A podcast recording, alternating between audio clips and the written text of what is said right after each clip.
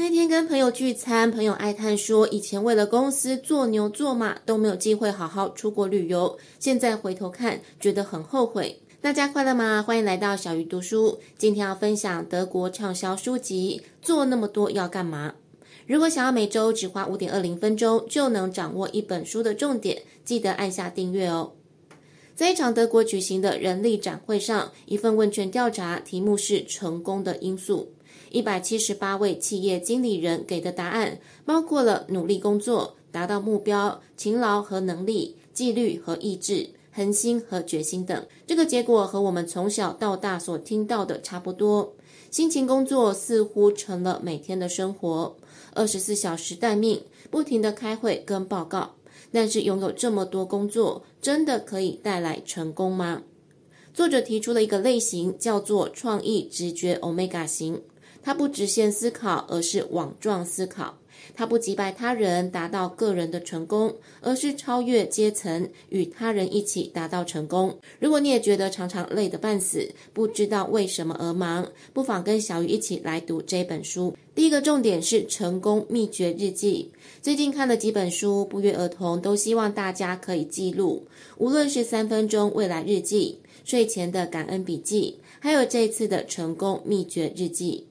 作者认为，达到成功是一个过程，就好像我们常常在看伟人传记一样。如果你把自己的成功经历写下来，就可以为自己的成功故事找到主轴。那么，成功的秘诀日记应该要写些什么呢？首先，准备一本漂亮的日记本，然后每天花一点时间写下小小的改变。可以是内心深处的声音，可以是对生命的感触，可以是今天遭遇了挫折，以跟自己进行对话的方式，不用刻意写漂亮的字句或者是正确的句子。作者认为最重要的是，就你个人的成功，把当下的想法写下来。比方小鱼今天的成功秘诀日记，内容就是今天遇到了一个二十年来都有在关注小鱼工作的成功人士。他的肯定让小鱼觉得自己能坚持下来，真是美好的事情。第二个重点是努力不等于成功。比方有许多选秀节目，你会发现真正拥有好歌喉的人未必可以获得注目，又或者是企业老板解雇努力工作的员工，自己却在股市大捞一笔。你可能会觉得很不公平，这样的人很快速、很轻松得到财富。但是也未必可以跟成功画上等号。这边就要提到作者说的创意直觉 Omega 型。虽然从小我们被教育要有智力、要有逻辑、要理性思考，但是偏偏主宰内在世界的是比较偏向直觉或是同理心。因此，在新的时代，包括情绪智商、灵性、创意等，是创造成功的工具。这类型的座右铭往往是做更少的事情，得到更多的成功。如果进一步说，你可能要先思考：你把自己放在对的位置吗？你的直觉、你的创意是否是现在这份工作所需要的？回想我自己在工作上一直颇为顺遂，很多时候同事做的要死要活，但是我总能找到更有效率的方法。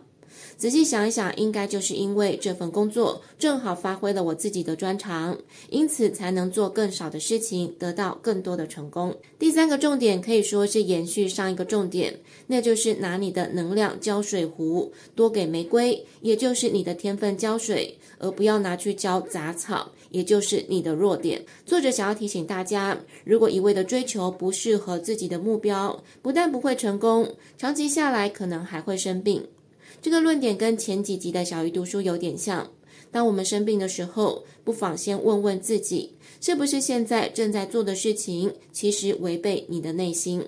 也许你很想写作，但是你在银行上班；也许你很擅长音乐，但是却整天坐在办公桌。当然，这些例子没有要攻击银行行员或是上班族的意思。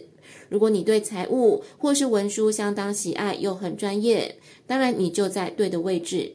可是，相信对这一段话很有感的人，一定是因为现在做的事情不是真心喜爱的事情，而长期累积下来的，无论是压力、劳累或是失望，其实都可能会让人生病。因此，不妨找一个时间好好思考一下，自己的玫瑰，也就是天分是什么，而自己的杂草，也就是弱点是什么。与其把时间一直花在为杂草浇水，也就是努力去弥补弱点，不如好好为玫瑰浇水，好好的发挥自己的优点，让自己绽放光芒。最后复习一下这集三个重点：第一个是写成功秘诀日记；第二个是努力不等于成功；第三个重点是把能量用在天分上。大家今天的成功秘诀日记会写些什么呢？欢迎留言分享哦！也记得按赞跟订阅，让小鱼更有动力分享好书。小鱼读书，下次要读哪一本好书？敬请期待。